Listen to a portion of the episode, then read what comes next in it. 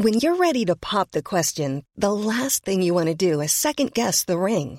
At Bluenile.com, you can design a one-of-a-kind ring with the ease and convenience of shopping online. Choose your diamond and setting. When you find the one, you'll get it delivered right to your door. Go to Bluenile.com and use promo code LISTEN to get $50 off your purchase of $500 or more. That's code LISTEN at Bluenile.com for $50 off your purchase. Bluenile.com code LISTEN. Hiring for your small business? If you're not looking for professionals on LinkedIn, you're looking in the wrong place. That's like looking for your car keys in a fish tank. LinkedIn helps you hire professionals you can't find anywhere else, even those who aren't actively searching for a new job but might be open to the perfect role. In a given month, over 70% of LinkedIn users don't even visit other leading job sites. So start looking in the right place. With LinkedIn, you can hire professionals like a professional. Post your free job on linkedin.com slash people today. Vous vous demandez à quoi ressemble la vie d'un critique de cinéma? Découvrez l'horrible vérité dans chaque épisode de la Réu d'écran large, avec les discussions, les débats et les engueulades de l'équipe. Bon, on va Réu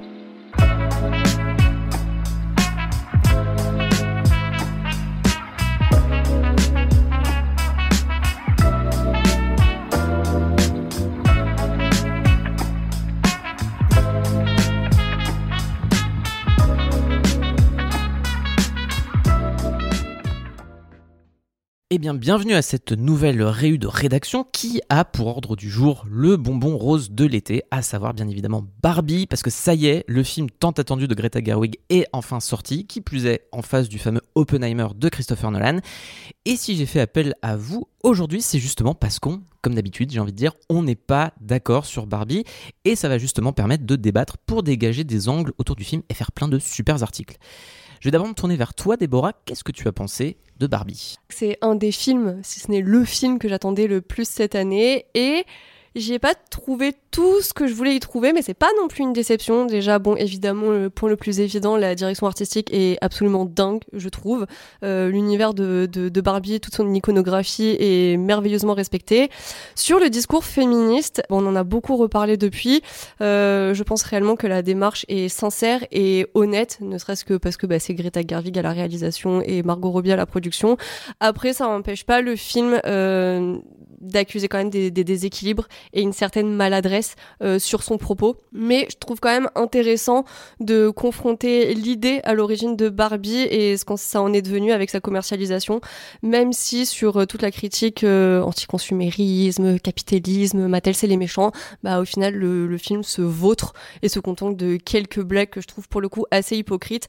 Là où je trouve pas forcément le, le message féministe hypocrite, je le trouve même plutôt réussi. Sauf euh, quand c'est pour parler de body positivisme, là c'est n'importe quoi.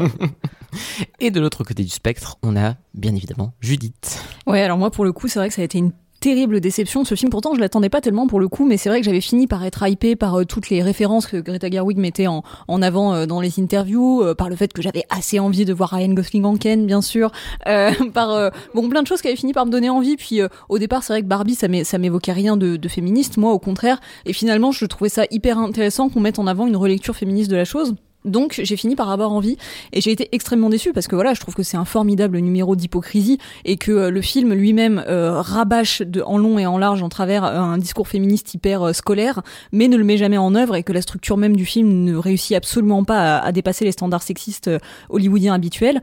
c'est très dommage et évidemment tout sur tout l'aspect capitaliste, consumérisme, etc. Je trouve aussi que le film n'ose toucher à rien finalement et qu'il assume pas du tout sa portée ni féministe ni quoi que ce soit.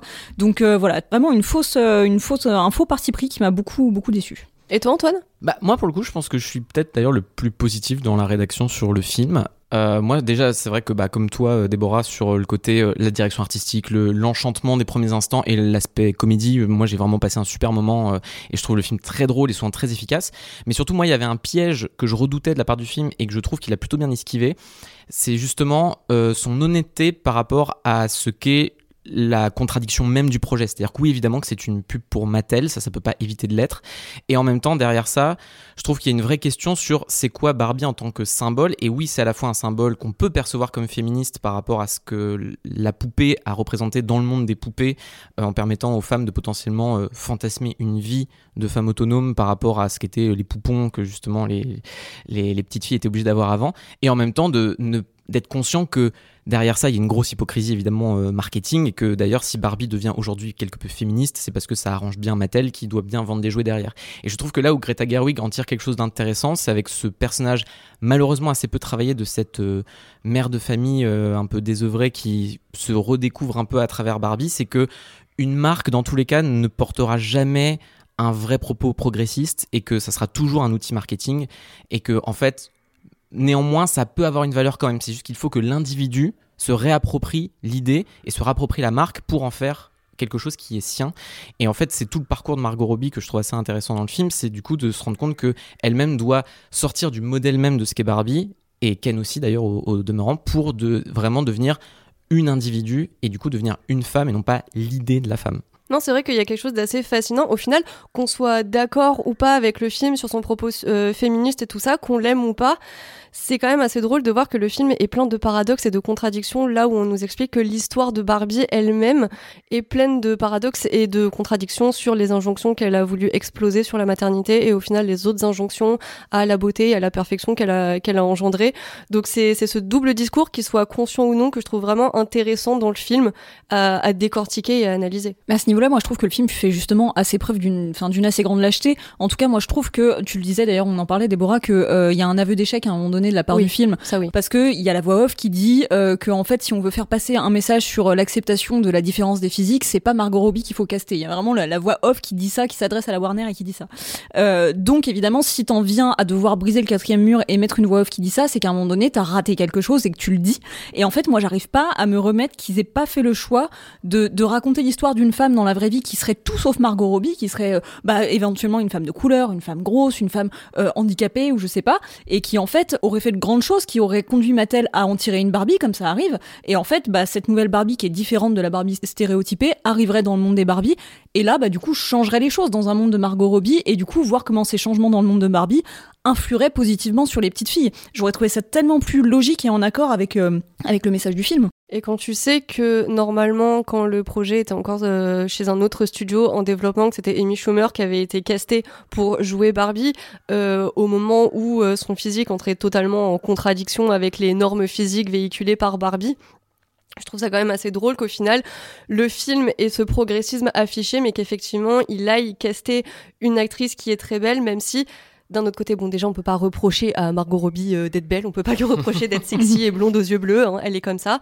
Mais euh, c'est vrai que c'est drôle ce double parallèle, même si c'est vrai que au final, euh, Barbie qui essaie un petit peu bah, de craquer son vernis et défriser sa perruque blonde, comme j'ai dit dans mon portrait, c'est comme tu dis Antoine très intéressant par rapport à Margot Robbie et elle qui elle est et qui elle veut être dans l'industrie. Bah c'est ça, moi j'ai quand même l'impression qu'il y a aussi ce truc, finalement, à partir du moment où elle a été impliquée dans le projet, ça a amené quelque chose d'assez intéressant parce que ça posé une question même sur l'idée de Barbie, puisque Margot Robbie est finalement déjà un peu cette nouvelle star d'Hollywood qui émerge, et pour beaucoup grâce ou à cause de sa beauté, et moins pour euh, ses talents d'actrice qui pourtant sont présents.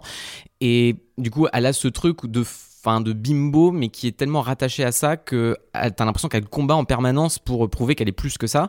Et moi, ce qui m'intéresse dans Barbie, du coup, c'est que finalement, moi, j'y vois une forme de cheval de Troie du film qui d'ailleurs passe très bien par cette première partie qui était celle que- qui avait été beaucoup teasée par la promotion de évidemment de, ce- de cette recréation euh, en réel euh, justement des, maisons de rêve euh, de ce côté extrêmement plastique quelque part entre Jacques Tati et Jacques Demy là qui, était assez fantasmatique et qui forcément est très plaisant à regarder d'ailleurs et dans lequel d'ailleurs elle a totalement sa place de bah, voilà de, poupée euh, elle représente totalement ça mais et où j'ai l'impression finalement que ça développe pas mal les enjeux de sa carrière euh, de justement de cette femme qui derrière cette beauté a besoin finalement de de enfin a besoin de jouer de ça pour cacher autre chose et notamment peut-être quelque chose de plus subversif d'un peu plus rebelle voire enfin voire de plus féministe. Mais c'est peut-être du coup ça qui est intéressant c'est que finalement en parlant de Barbie le plus intéressant est peut-être de parler de Margot Robbie et de l'état de sa carrière qui est assez particulière euh, à Hollywood aujourd'hui et Barbie en plus représente vraiment un enfin un, un moment charnière dans sa carrière qui va, va être très intéressant à analyser Oui, moi, enfin, c'est vrai que je, je sais qu'on parle beaucoup de, bah, de sa plastique qui est impressionnante, etc. Mais euh, c'est vrai que moi, je trouve que c'est vraiment une, une actrice qui est bonne, mais comme il en existe plein. Moi, je trouve que c'est vraiment une actrice qui est douée, comme il en existe plein. 我 不 Pardon. Donc, une actrice bonne, vas-y, on continue. Donc moi je trouve que c'est vraiment une actrice douée, mais comme il en existe plein. Et en termes de physique, tu vois, je trouve qu'elle a, je trouve qu'elle a effectivement un physique extrêmement générique et qui m'évoque moi pas grand chose. Et en fait, euh, tu vois, au début, quand les premiers films que j'ai vus avec elle, j'ai un peu du mal à, retenir sa tête parce qu'en fait, elle ressemble à énormément de Starlet blonde bien être générique comme Margot Robbie Ouais, quand moi même. aussi hein. Non mais je veux dire, ah ouais, je sais pas, moi enfin, je lui trouve pas un visage très spécial. Je trouve qu'elle a aucun trait qui dépasse, tu vois, genre tout est parfait, mais rien n'est spécial. Enfin, je- moi c'est c'est un peu l'impression qu'elle me fait. Et du coup, je, je la trouve, je la trouve relativement entre guillemets transparente. Mais ce qui est intéressant, c'est mais comme une Barbie, tu vois. Et ce qui est intéressant, c'est justement les rôles qu'elle va chercher, où va y avoir parfois de la transformation physique, où va y avoir de la rugosité. Alors c'est en général pas toujours ses plus gros succès, ou en tout cas les films qui l'ont fait la, la plus connaître. Mais euh, on sent vraiment qu'elle euh, qu'elle essaye de, de rajouter des choses par-dessus son modèle relativement générique de Barbie, justement. Mais ça, c'est depuis le début, début, début de sa carrière, avant même qu'elle perce à Hollywood. Bah oui, moi en fait, pour rebondir sur ce que tu dis, Judith, je pense qu'il y a vraiment de ça dans ses premiers rôles, et notamment dans son premier rôle, celui qui l'a fait connaître, donc le soap opéra méga populaire Neighbours, puisqu'elle est d'origine australienne, donc elle a tourné dans le soap opéra australien par excellence, qui s'est d'ailleurs méga exporté, qui s'est terminé l'année dernière en fanfare, euh, et euh, avec un record de, de spectateurs, et vraiment c'est un truc super populaire. Et c'est d'ailleurs intéressant parce qu'il faut quand même souligner que Neighbours, c'est vraiment le soap opéra qui a fait émerger plein de stars australiennes, de Russell Crowe à Kylie Minogue, en passant par Guy Pearce et la fratrie Hemsworth, donc Chris, Liam et Luke. Donc euh, vraiment tout le monde y est passé. Et euh, à la base, ce qui est d'ailleurs assez rigolo, c'est qu'elle, elle s'est fait caster parce qu'elle a un peu forcé et euh, elle n'avait pas du tout fait d'école d'acting ni rien. Et c'est vraiment parce que euh, elle a réussi à choper finalement le contact d'une directrice de casting et elle a passé euh, des castings pour avoir un petit rôle de guest ou à jouer la groupie d'un rocker euh, trop populaire dans la série. Et finalement, en fait, ils l'ont tellement kiffé à la base comme personnage un peu chelou que finalement ils l'ont amené dans la série et ils ont vachement développé son personnage pour qu'elle devienne acceptée dans le quartier où se déroule euh, le truc. Ouais, parce qu'au final, son contrat a été allongé de 3 ans. Elle a fait plus de 300 épisodes et c'est à tel point que les producteurs ne voulaient pas qu'elle parte à à Hollywood. Quand son contrat est arrivé à terme, elle s'est dit bon, bah.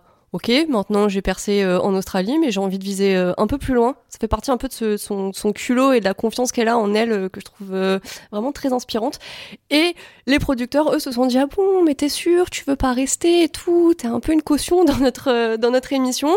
Et elle a dit non non, je veux partir et puis j'aimerais bien que mon personnage, il ait une mort ultra spectaculaire, que vraiment on s'en souvienne.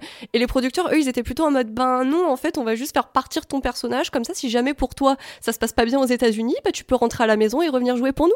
Et elle, elle s'est dit ouais, c'est sympa, mais j'ai pas l'intention de revenir en fait. euh, ça l'a même encore plus motivé à se dire en fait je veux pas revenir. Je- Elle le formule jamais comme ça mais tu sens que c'est un peu le truc je veux pas pourrir dans Oui, cette série à tout ça aurait jamais. été un aveu d'échec de revenir euh, à cette série, sauf pour revenir pour euh, le dernier épisode, il me semble, où Ouais, ils font euh, un peu revenir tous. C'est un peu terrible parce qu'en fait, je pense qu'ils ont dû tourner ça pas très loin après le Covid ou un truc comme ça, et notamment tous les acteurs un peu populaires qui ont fait leur vie ailleurs. Du coup, le dernier épisode, c'est genre tous les personnages se retrouvent dans une des baraques et ils mettent une méga télé où ils font venir tout le monde par Zoom.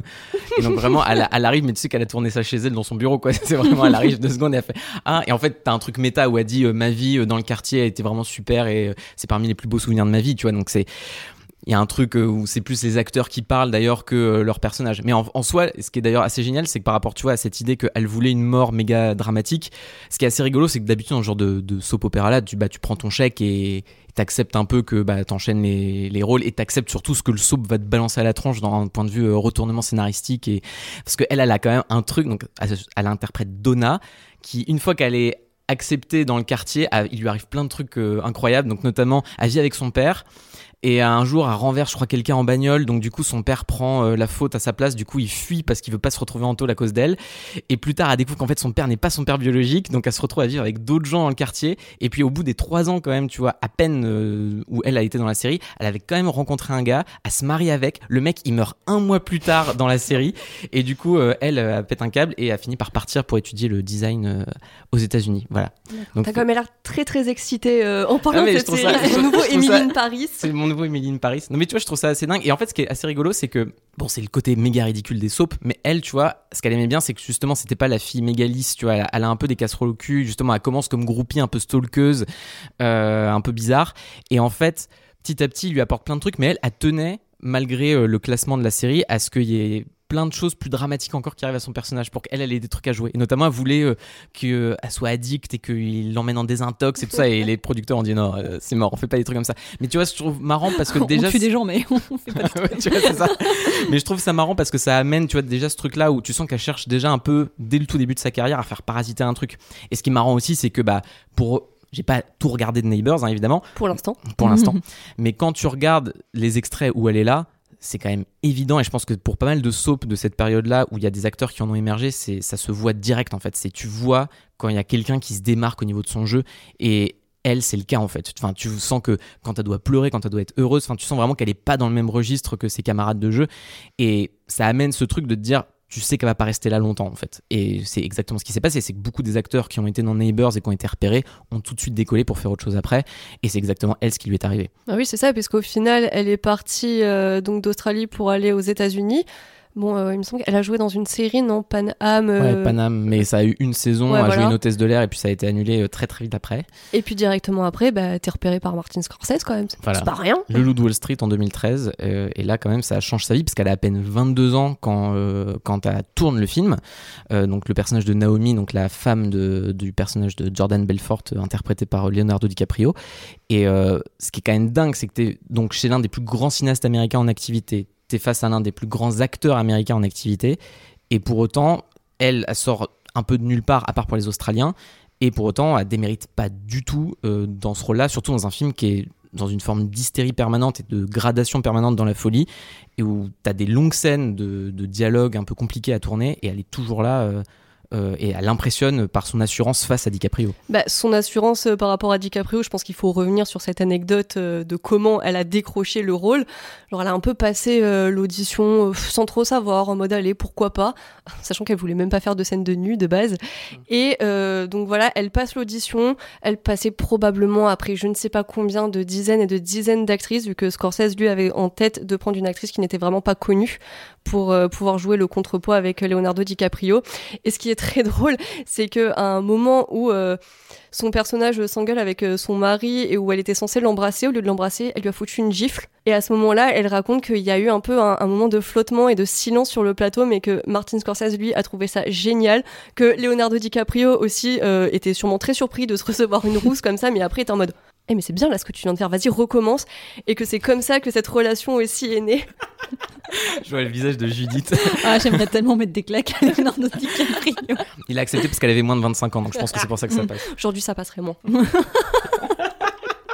Mais bon, voilà, donc déjà, cette, euh, cette assurance, voilà, comme, comme tu dis, euh, moi je parle aussi un petit peu de, de culot parce que je trouve euh, que- qu'elle qu'elle en a, que c'est vraiment un mélange entre culot et talent qui l'a emmenée là où elle est aujourd'hui. Bah, moi, c'est, tu vois, le truc, moi, en revoyant des scènes du Loup de Wall Street, c'est notamment une des scènes qui, moi, m'amuse le plus dans le film, celle où elle s'engueule vraiment, enfin, elle sort du côté, justement, euh, euh, bimbo euh, euh, très aimante et tu sens que là c'est le moment où le mariage commence déjà à capoter et donc elle découvre potentiellement qu'il la trompe à ce moment-là et elle lui jette des verres d'eau à la gueule alors que Mhm. lui est encore au lit et ce que je trouve dément c'est que à ce moment-là tu te dirais DiCaprio mène la danse sur ce genre de séquence là et en fait pas du tout. C'est vraiment elle qui mène le tempo de la scène et qui a vraiment l'ascendance sur lui. Et même si lui il se démène parce qu'il pète des câbles à chaque fois qu'elle lui, jette un verre d'eau il, il se met à gueuler et à devenir tout rouge. Mais c'est vraiment elle qui impressionne plus que lui dans cette séquence-là. Et il y a pas mal de passages dans le film où en fait tu te dis mais c'est pas juste par sa plastique justement qu'elle impressionne. Et pourtant, euh, voilà, toutes ces scènes de nu, bon, elles ont été euh, très, très, très commentées. Euh, on en a beaucoup parlé, bah, déjà parce qu'elle était très jeune, mais. Enfin, c'était pas non plus de, de l'exploitation de, de sa plastique, c'est-à-dire que Martin Scorsese lui a proposé euh, d'atténuer un petit peu les scènes. Par exemple, la scène où elle apparaît dans ce nu intégral, par exemple, de mettre un, un petit peignoir un peu léger euh, pour qu'elle se sente plus à l'aise. Et elle, même si sur le coup, elle était très très stressée à l'idée de tourner ces scènes, elle avait quand même envie de tourner euh, en nu, euh, tout simplement parce qu'elle comprenait que c'était euh, essentiel à la caractérisation de son personnage, qui est un personnage qu'on te décrit dans le scénario texto comme la blonde la plus sexy de tous les temps, et euh, qui n'a véritablement que son physique pour exister. Et euh, elle dit quelque chose que je trouvais très juste, mais c'était que à partir du moment où elle se montre nue devant la caméra, c'est parce qu'elle joue toutes ses cartes, elle met toutes ses cartes sur la table, et en fait elle n'a que ça. Et c'est pas du tout dans une forme euh, réductrice pour le personnage. Au contraire, c'est dans quelque chose qui va plus toucher vers le pathétique, euh, le, pathétique de, ce personnage en fait qui est enfermé dans cette plastique et que je trouve vraiment génial parce que ça contraste avec les autres scènes du film où on, tombe dans une énergie beaucoup plus chaotique avec la fameuse scène où elle lui demande euh, le divorce. C'est vraiment pas facile en plus, je pense, pour, pour une jeune femme comme ça, une jeune actrice, de réussir à exister à ce point-là dans un film de Scorsese, parce que quand même, Scorsese, alors il a pas fait que des films comme ça, mais c'est quand même beaucoup des films entre guillemets de bonhomme, tu vois, avec essentiellement des personnages masculins. Enfin, je pense par exemple euh, Sharon Stone dans Casino, qui bon, euh, c'est, enfin, c'est pas facile de se faire une place euh, à travers ce casting masculin qui est vraiment toujours sublimé, toujours euh, iconisé par la caméra de Scorsese. Il, a, il adore ces personnages de, de bandits, de gangsters, euh, enfin ou gangsters modernes pour le Loup de Wall Street. Mais, mais du coup, c'est à la fois difficile d'exister à côté de ces acteurs dans ce genre de personnage et à travers la, caméra de Martin Scorsese qui tout génie qu'il est voilà c'est pas les personnages féminins euh, euh, sa, marque de fabrique on va dire. Et donc en plus à, travers le personnage qui est censé être une bimbo enfin en fait elle avait tout pour se faire manger par le film. Et, en fait je pense que d'ailleurs ça n'aurait pas comment dire ça n'aurait pas été à contre-courant de ce que le film essayait de faire. Et pourtant elle a quand même réussi à se faire une place à travers ça et à vraiment se faire reconnaître pour un talent d'actrice j'aime bien que tu parles de Sharon Stone parce que pour moi, je trouve que tu sens que Scorsese a un peu essayé de retrouver cette énergie-là. Et ce qui est fou, c'est que je trouve vraiment qu'elle fait. Enfin, Margot Robbie fait héritière de Sharon Stone dans Casino, alors que Sh- Sharon Stone avait déjà quand même une carrière à ce moment-là. Elle avait déjà un, bag- un bagage, un background euh, en tant qu'actrice, donc c'était peut-être plus simple de s'affirmer aussi dans un film comme celui-là. Euh, là, elle, elle avait tout à perdre en fait, Mm. euh, Margot Robbie dans ce dans ce rôle-là, et le fait qu'elle tienne autant, surtout face à DiCaprio, qui est quand même qui commençait en plus à être déjà dans cette période-là où il choisissait euh, très bien ses rôles, il tournait beaucoup moins et quand il choisissait un film, tu savais que c'était parce que voilà, c'était un gros projet et que il fallait en plus que lui prenne un peu toute la place là-dedans. oui donc Euh, sa course à l'Oscar là euh, oui, voilà, ouais. tu vois. Mm. Et en fait, euh, mine de rien, elle, elle a la place d'exister, mais peut-être d'ailleurs parce qu'elle la prend en fait et elle, elle n'hésite pas à la prendre. Et d'ailleurs, c'est drôle parce que quand elle revient après coup sur le film, elle se disait mais moi en fait au bout d'un moment j'ai dédramatisé ces scènes de nu quand j'ai accepté de les faire parce qu'en fait je me disais juste que personne n'allait me remarquer dans ce film. À côté de Leonardo DiCaprio, moi euh, j'étais absolument personne. Je pensais que bon bah voilà en fait euh, ma performance euh, avec les quelques scènes qu'elle avait dans le film, elle allait être totalement évacuée. Alors qu'au final non, le loup de Wall Street. Même si elle a finalement assez peu de temps d'écran et que c'est pas elle euh, la tête d'affiche, c'est sa grande révélation hollywoodienne. Oui, et c'est même peut-être le, moi le paradoxe qui m'intéresse le plus avec Margot Robbie, c'est que t'as le loup de Wall Street et t'as déjà cette dynamique-là où souvent, même si elle a pas un premier rôle, tu sens très vite que c'est elle qui va un peu choper l'énergie d'une scène, voire carrément parfois éclipser ses collègues euh, au premier plan, qui sont souvent des hommes en plus, et elle arrive à choper une énergie vraiment à éclipser, euh, éclipser ses camarades de jeu, alors que jusqu'à assez tardivement finalement, elle a peiné à avoir des premiers rôles, alors que finalement qu'elle a ce truc de star qui mériterait des premiers rôles. Bah, c'est vrai que après le Loup de Wall Street, il y a eu un peu cette. Je vais pas parler de traversée du désert parce qu'elle a quand même joué dans, dans des films, mais où il y avait un peu cette mise sous tutelle, c'est-à-dire que on a vraiment découvert une actrice qui était très douée, qui avait euh, vraiment énormément de potentiel, mais d'un autre côté, on va sans arrêt la scotcher à un autre euh, premier rôle masculin, et ça a été ça pendant un moment. euh, pour citer, euh, je sais pas, par exemple, Les Survivants. Euh, Ouais. l'adaptation de Z for Zakaria, ce qui d'ailleurs était très drôle parce que de base, elle avait auditionné pour ce film avant la sortie du Ludo Wall Street et les producteurs lui avaient dit bon bah t'es gentil mais en fait t'es personne donc on peut pas te mettre dans un rôle principal, on peut pas financer ce film sur ton nom en fait t'as t'as pas encore assez de popularité et bah quand le Loup de Wall Street est sorti, euh, oh bah ça a Hello. changé et donc du coup c'est comme ça qu'elle a eu le, le premier rôle euh, féminin mais toujours engoncé entre deux personnages masculins. Oui, et puis après DiCaprio, c'est vraiment Will Smith par deux fois euh, qui lui sert justement de, béquille, entre guillemets, avec euh, d'un côté diversion, donc en, un an après le de Wall Street en 2014, et euh, deux ans après le, fameux, le fameux Suicide Squad de David Ayer, où lui interprète Deadshot et elle interprète Harley Quinn. Et dans les deux cas, enfin moi je trouve hallucinant, c'est que bon, peut-être déjà que Will Smith était suffisamment éteint à ce moment-là, hein, il Oui. ressortait d'After Earth, c'est peut-être pour ça aussi.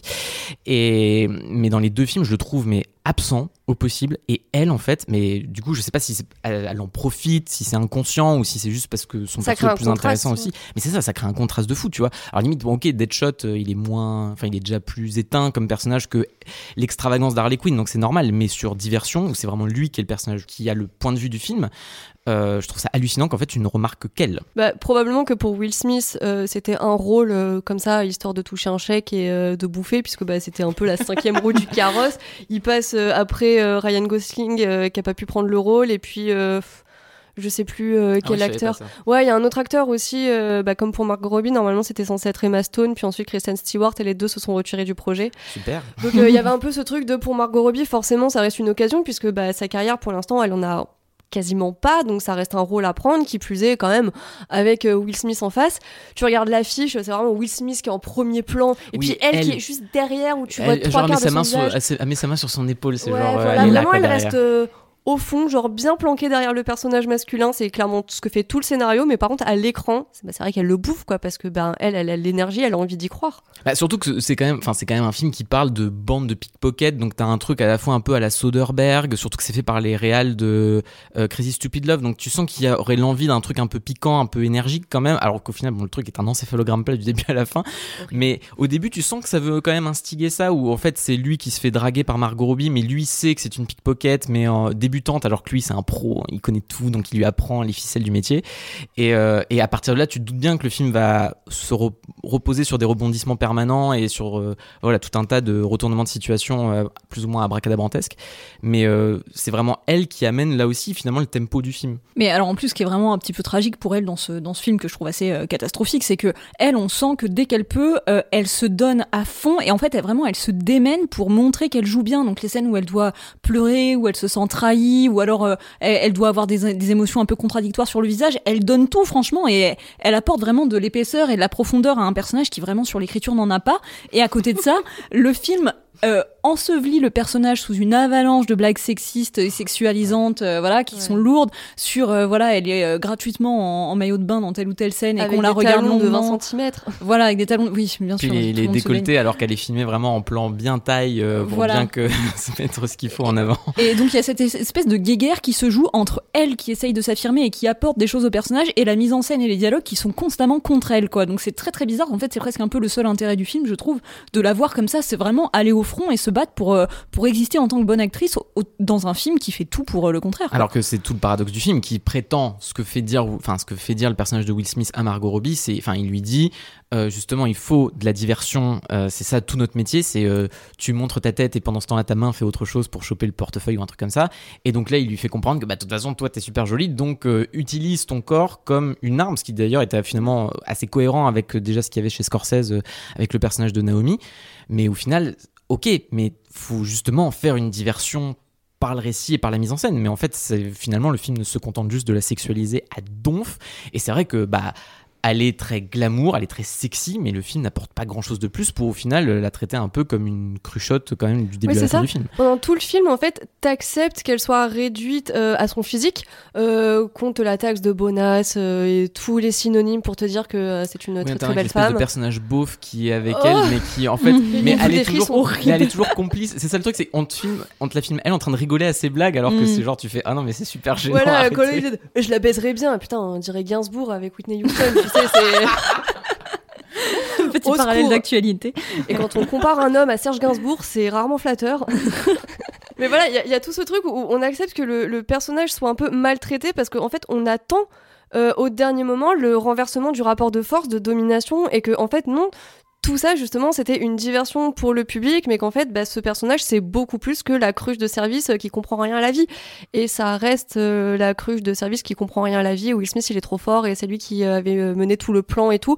Et donc, au final, elle est ce que le film lui reproche d'être.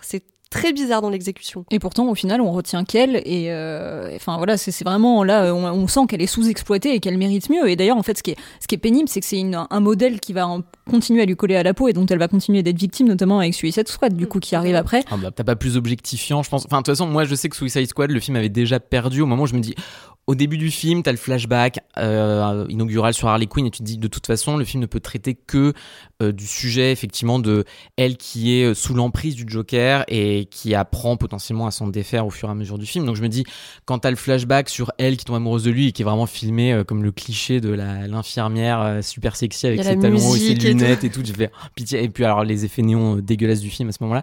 Mais alors vraiment, t'as ce plan quand ils débarquent dans le dans l'espèce de camp là où ils vont être envoyés sur le sur le champ de bataille et que tu as littéralement ce plan qui remonte elle des, des pieds à la tête euh, pour soi-disant l'iconiser alors qu'elle est en train de mettre son t-shirt à ce moment-là et que surtout la musique s'arrête au moment où tu arrives à sa tête et qu'elle-même perçoit que tout le monde la regarde en fait et que c'est censé être traité comme un effet comique et toi tu fais juste oh non pitié David ne fais pas ça oui puis clairement pour l'avoir revu il y a pas très longtemps par conscience professionnelle pour préparer cette réunion. très courageux. On fait un dur métier quand même.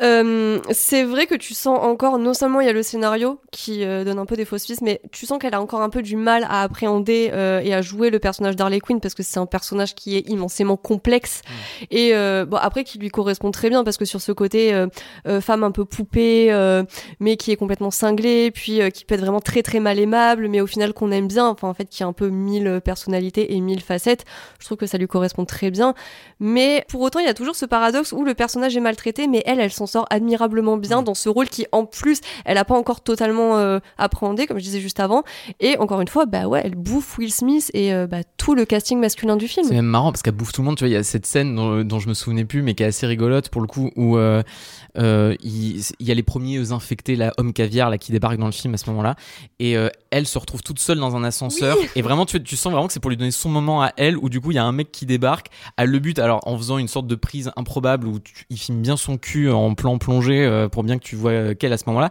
Mais du coup, c'est elle a son moment à elle avant que l'équipe ne la rattrape et que euh, et pour montrer d'ailleurs qu'elle est autonome et indépendante et qu'avec sa batte de baseball elle peut tuer des gens même si c'est très improbable d'envoyer une meuf qui se bat avec juste un flingue et une batte de baseball et qui n'a pas de super pouvoir sur une zone de combat militaire face à des, des infectés qui sont gérés par une sorcière qui fait euh, du lap dance euh, c'est improbable mais bref. Oui, et puis euh, on l'a pas cité, mais genre juste avant Suicide, Suicide Squad, oui, il y a eu le Tarzan. oh mon dieu oh Tarzan Où euh, là, bah, elle joue un personnage. Bon, elle joue euh, Jane Porter, qui est quand même une Jane beaucoup plus lisse euh, que euh, la Jane un peu intrépide et avec ce côté Mm. un petit peu rebelle euh, que perso j'adore dans le film d'animation de, de Disney. Mm. Voilà, pendant très longtemps, moi je m'identifiais beaucoup à, à Jane. C'était elle que je voulais être façon euh, y a dans pas les films. Collins dans le film David Yates c'est déjà un problème ça. Et voilà, où elle joue vraiment ce, ce personnage totalement transparent qui n'existe que parce que Tarzan existe. Et au final, on reste beaucoup sur voilà Tarzan, l'homme viril qui court en enlevant sa chemise comme ça pour aller euh, se Ah, taper là il le y en a torse avec les là il y en a des ralentis hein, putain quel film de merde Voilà, mais euh, une anecdote que je trouve franchement genre super drôle. Encore une fois, je vais balancer plein d'anecdotes, hein, désolé d'avance. Mais apparemment, quelqu'un sur cette planète a estimé que Margot Robbie devrait peut-être faire un petit régime, euh, Ah. perdre quelques petits kilos pour jouer Jane Porter. Seigneur. Voilà, déjà, quelqu'un dans le monde euh, a pensé ça.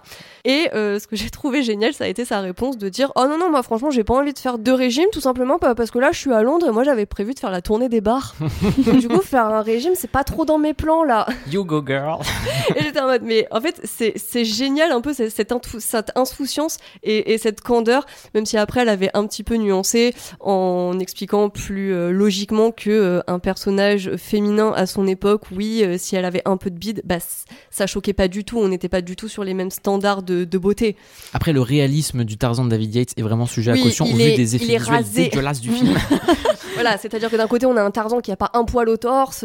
Ah bah, c'est surtout que la scène de, tu sais, dans Indiana Jones 4 avec Shia LaBeouf qui fait les lianes, c'était plusieurs années avant et c'est probablement encore moins moche quand même que ce qu'il y a dans le film de David Ah, Yates. donc c'est quand même, euh, c'est un peu chaud patate. C'est. Donc oui, c'est vrai qu'il y a ce côté, on n'arrive pas à la mettre dans des premiers rôles.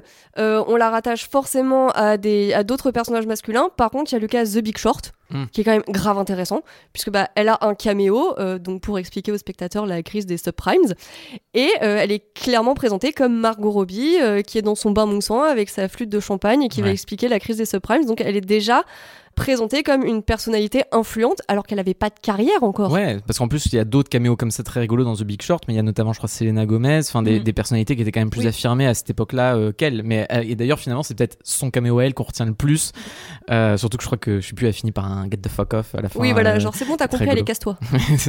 moi, je me rappelle à l'époque où j'ai découvert le film au cinéma, pour le coup, j'avais pas encore vu euh, Le Loup de Wall Street, Suicide Squad et tout. C'était la première fois que je la voyais vraiment à l'écran et je commençais à en entendre parler, bien sûr, autour des films qu'elle avait déjà fait, mais je connaissais vaguement son nom et comme je le disais tout à l'heure, je- j'avais pas vraiment imprimé son visage, quoi. Et donc ça débarque au milieu du film. Elle dit vraiment bonjour, c'est Margot Robbie qui vous parle, machin. Et vraiment, je me disais mais attends, j'ai j'ai loupé un pan de l'histoire du cinéma pour que cette meuf euh, puisse déjà intervenir dans un film qui n'a rien à voir avec elle sous son propre nom comme étant une référence, tu vois, un clin d'œil au, au spectateur pour briser le quatrième mur. Et, et en fait, bah non, effectivement, c'est juste qu'elle n'était pas encore très connue. Mais alors pourquoi Enfin, c'est intéressant de s'interroger sur euh, pourquoi en fait tout de suite elle a été vue comme une icône, tout de suite les, les réalisateurs ont pu projeter des choses sur elle comme Ouais, ça. parce que tu vois, là, il y a un effet un peu pub, euh, elle dans sa baignoire avec le bain moussant euh, et la flûte de champagne. Mais en fait, ce que je trouve intéressant dans la plupart des premiers films, y compris dans les gros paradoxes qu'il y a derrière, notamment dans Diversion et dans Tarzan, c'est que tu sens que Margot Robbie inspire un truc chez ces cinéastes-là, autant par son jeu que par sa plastique de peut-être de Barbie justement où tu peux y projeter plein de choses et tu peux finalement la retransformer en version modernisée de, d'un certain glamour hollywoodien classique. Et je pense vraiment, tu vois, par exemple, dans Diversion, elle a plein de looks différents dans le film. Il y a vraiment quelques scènes où par ses robes, par sa coiffure, tu penses vraiment à Grace Kelly, où tu, tu sens qu'il y a l'envie d'en faire une actrice Hitchcockienne à donf, même si bon, derrière le film est très mal écrit, donc ça n'aide pas. Mais tu sens que c'est l'ambition du film. Et dans Tarzan, euh, tu penses forcément quand même à Catherine Hepburn dans African Queen ou ce genre choses-là. Donc, je pense que Margot Robbie amène, tu vois, euh, enfin, sert un peu de, de, toile vierge un petit peu pour certains cinéastes qui amènent euh, d'autres choses, certains de leurs référents, pour euh, amener aussi ces personnages dans une certaine direction. Et je pense qu'ils veulent peut-être réveiller à travers elle un certain glamour un peu à l'ancienne qui a qui a un peu disparu finalement à Hollywood. Oui, mais tu vois, euh, c'est un peu ce que disait Hitchcock, euh, ce qu'il aimait sur, chez ses actrices blondes, c'était euh, le fait qu'elle lui évoque le feu sous la glace. Enfin, souvent ce qu'elle ce qu'il disait lui avec son regard un peu douteux sur, enfin, qui portait sur ses actrices. un et, peu libidineux, tu peux dire comme ça. Et du coup, c'est vrai que je pense que Margot Robbie, tu vois, par sa plastique relativement parfaite de l'extérieur, elle dégage effectivement une froideur. Et en même temps, quand elle joue et qu'elle vient apporter de l'émotion à ses personnages, mais en fait, justement, elle déstabilise parce qu'elle se révèle réussir à être très émouvante sous quelque chose de très froid, quoi. Donc c'est pour ça qu'on lui, on projette des idéaux assez classiques sur elle je pense. Bah, soyons très honnêtes, hein, le, là, ils ont fait un remake de Rebecca sur Netflix. Le jour où ils font un remake de Surfroide, si c'est pas elle qui a le rôle de Kim Novak, ce serait juste aberrant. Au final, c'est vrai que cet aspect très parfait, très lisse physiquement de ces personnages est très très souvent mis en contradiction avec une personnalité plus rebelle qui veut justement égratigner ce, vernis. Moi, j'ai pensé en le voyant dans, Dreamland, euh, un film indépendant, voilà, euh, qui, est, pas très connu, euh, qui a pas vraiment marqué les mémoires, mais où dedans elle joue un personnage très ambigu de femme très belle qui justement se sert de sa beauté pour un petit peu manipuler en renversant en plus euh, les dynamiques de genre entre personnages féminins et masculins que je trouve très intéressant. Il y avait aussi dans Mary Stuart. Oui, alors là c'est intéressant dans Mary Stuart parce que pour le coup, elle fait un rôle qui la met vraiment pas spécialement en valeur euh, physiquement. Donc elle, euh, incarne Elisabeth, la reine Elisabeth première et, donc son conflit avec avec Mary Stuart et, en fait le rôle, le personnage principal du film c'est clairement Saoirse Ronan dans le rôle de, Mary Stuart, mais Margot Robbie du coup elle est en retrait et en même temps bah, son rôle est quand même hyper important. Et en fait elle incarne quelque chose qui est euh, vraiment à l'opposé de tout ce qu'elle a fait jusque là donc c'est parce que du coup elle a souvent elle a un physique assez moderne qui fait qu'on la voit effectivement dans des productions qui sont en général euh, bah, d'actualité. C'est pas des films historiques qu'elle fait. Donc là elle se retrouve projetée dans un film historique où elle a bah du coup euh, la coiffure et le look de l'époque qui sont pas forcément très saillants. Et très rapidement dans l'histoire la reine développe en fait la petite vérole et elle se retrouve complètement défigurée. Donc il y a une scène où vraiment on voit son visage qui est plein de pustules. Et après pour le reste du film ces pustules ont cicatrisé. Donc elle a quand même le visage qui est tout plein de crevasses et euh, par-dessus, elle met plein de, plein de maquillage à fond pour essayer de les, masquer. Et donc, elle a cette espèce d'aspect hybride où à la fois elle, elle dégage vraiment le charisme et la prestance d'une reine et en même temps physiquement elle est complètement abîmée. Ça va aussi avec son personnage qui est un peu tiraillé, euh, qui va se retrouver plus ou moins euh, obligé, on va dire, à, à faire exécuter Mary Stuart et en même temps qui profondément ne le veut pas. Et, euh, et du coup, c'est pareil, c'est hyper intéressant et c'est en peu de choses, elle dégage beaucoup de profondeur dans un personnage qui est aux antipodes de ceux dans quoi on la voit habituellement. C'est marrant parce que tu vois là, du coup, on brasse quand même assez large déjà et ça prouve que malgré son jeune âge quand elle a fait le Wall Street et puis là tu vois en une enfin vraiment les années 2010 lui ont, permis d'avoir un paquet de rôles maintenant je pense que du coup c'est peut-être bien si on se concentre sur elle un peu de recentrer aussi quand on pense à Margot Robbie à quel rôle on pense d'abord? Forcément, euh, si on parle du grand public, Harley Quinn. Ouais. Parce que c'est vraiment. Oui, elle a été révélée avec le Loup de Wall Street, mais le grand public a vraiment retenu le nom de Margot Robbie parce que Harley Quinn. Et en même temps, c'est marrant parce que tu vois, par rapport à tellement d'acteurs qui ont fait des, bah, maintenant euh, évidemment des super-héros et finalement tout Hollywood a dû passer par là. Selling a little? Or a lot? Shopify helps you do your thing however you cha-ching. Shopify is the global commerce platform that helps you sell at every stage of your business. From the launch your online shop stage to the first real life store stage, all the way to the did we just hit a million orders stage. Shopify is there to help you grow. Shopify helps you turn browsers into buyers with the internet's best converting checkout. 36% better on average compared to other leading commerce platforms because businesses that grow grow with Shopify. Get a $1 per month trial period at shopify.com/work. shopify.com/work. Hey, I'm Ryan Reynolds. Recently, I asked Mint Mobile's legal team if big wireless companies are allowed to raise prices due to inflation. They said yes. And then when I asked if raising prices technically violates those onerous 2-year contracts, they said, "What the f*** are you talking about? You insane Hollywood ass." So to recap, we're cutting the price of Mint Unlimited from $30 a month to just $15 a month. Give it a try at mintmobile.com slash switch. $45 upfront for three months plus taxes and fees. Promo rate for new customers for limited time. Unlimited more than 40 gigabytes per month. Slows. Full terms at mintmobile.com. C'est intéressant parce qu'il y a plein d'acteurs qui se sont fait récemment révéler par Marvel ou DC euh, en étant eux peu connus, qui justement servent à projeter leur visage pour matérialiser un personnage euh, de comics. Elle, elle était quand même déjà un peu identifiée et tout le monde était plutôt excité à l'idée de la voir dans le rôle d'Harley Quinn. Et je trouve que malgré tout, tu vois, c'est une des rares personnes qui non seulement a vraiment réussi à apporter quelque chose de très neuf sur le personnage, qui était en plus qui est l'un des rares persos d'univers de comics qui ne vient pas d'un comics, puisqu'à la base, elle, elle vient de la série animée de Bruce Timm. Donc c'est déjà. Et Paul Dini. De quoi? Et Paul Dini et Paul Dini, pardon, et, qui justement euh, a évité, tu vois, de se complaire dans ce qu'était la série animée et a vraiment réinventé le personnage derrière. Et en même temps, tu ne la retiens pas que pour ça et ou que pour Harley Quinn, d'autant que finalement le personnage est apparu dans trois films, donc le Suicide Squad de David Ayer, Birds of Prey et dans The Suicide Squad de James Gunn, et où en fait dans les trois, enfin le personnage a rien à voir. Moi, ce que je trouve assez ouf avec ce personnage, c'est que euh, en fait, elle a réussi à vraiment redéfinir dans l'imaginaire collectif ce que c'était que le personnage d'Harley Quinn. Et c'est des choses qui arrivent pas finalement euh, si souvent dans le, le paysage des super-héros au cinéma. Il y a eu euh, donc euh, Robert Downey Jr. en Iron Man, mais et voilà qui a un peu plaqué son visage, on va dire, et son interprétation sur le personnage. Et euh, Heath Ledger dans le Joker aussi, qui est un peu redevenu, on va dire, la nouvelle norme du Joker, euh, voilà, qui n'a pas du tout réussi à se faire supplanter évidemment Tu veux par. dire que Jared Leto a pas réussi à faire ça? Voilà, pas tout à fait. Mais justement, dans le même film, Harley Quinn, bah, elle est très vite devenue, euh, voilà, pour tout le monde, un peu la Harley Quinn de, de, de Margot Robbie. Et du coup, je trouve ça ouf parce que ça n'arrive pas si souvent et euh, encore moins pour un personnage féminin. Donc là, euh, c'est pareil, ça, ça donne un peu une idée de l'aura et de la puissance que peut avoir Margot Robbie à travers un écran de cinéma, quoi. Bah, c'est pour ça que au final, euh, l'autre rôle qu'on retient, c'est genre euh, sa performance à Oscar, qui est moi Tonya. Non, oui, complètement. Là, c'est, c'est. Alors moi, j'ai toujours un peu l'impression que c'est le genre de film qui est un peu comme un, un passage obligé pour euh, les jeunes starlettes hollywoodiennes qui ont envie de prouver que justement elles sont plus qu'un physique et qui sont un petit peu obligées entre guillemets de passer par ce film biopic où elles vont incarner quelqu'un qui, enfin, un personnage pour lequel elles vont être enlaidies. C'était le cas aussi de euh, de Charlize justement à l'époque de Monster de Patty Jenkins où elle euh, où elle incarnait Eileen Wuornos. Bon, pour le coup, euh, Charlize Theron, elle avait été beaucoup plus beaucoup plus, elle était pleine de prothèses, elle était beaucoup plus transformée. Mais là, malgré tout. voilà, c'est donc l'histoire de Tonya Harding, qui était une patineuse qui a été accusée d'avoir euh, fait casser ou fait casser le genou de, sa rivale Nancy Kerrigan. Et donc c'est un peu le parcours de cette nana, mais qui, qui en fait n'est pas que coupable, enfin en tout cas c'est plus subtil que ça, mais c'est un personnage qui incarne beaucoup de causes à lui tout seul. Donc euh, ça parle de mépris de classe parce que évidemment euh, Tonya Harding c'était euh, une nana qui, qui venait d'un milieu très très populaire et qui présentait très mal et du coup elle a été beaucoup dépréciée en tout cas dans ses performances sur la glace parce que bah, parce qu'elle faisait pas assez classe parce qu'elle présentait pas assez bien euh, parce qu'elle était pas elle était pas riche du tout et que ça se voyait. Euh, mais aussi évidemment la misogynie ça parle de violence conjugale c'est hyper important. Et après bah, finalement ça se termine sur cette espèce de de moment où- au tribunal où elle a une scène très très forte en fait où elle explique à quel point le patinage artistique c'est toute sa vie et que comme elle a pas d'éducation elle ne sait rien faire d'autre que ça et que si on lui enlève le droit de patiner en fait elle disparaît. Et, euh, et Margot Robbie elle est elle est formidable dans cette scène en fait. Parce que par ailleurs justement elle est pas tellement enlaidie par rapport notamment au modèle Tonya Harding qui était quand même pas euh, pas Margot Robbie dans la vraie vie. Et, euh, Quelle belle façon diplomate de le dire. Là.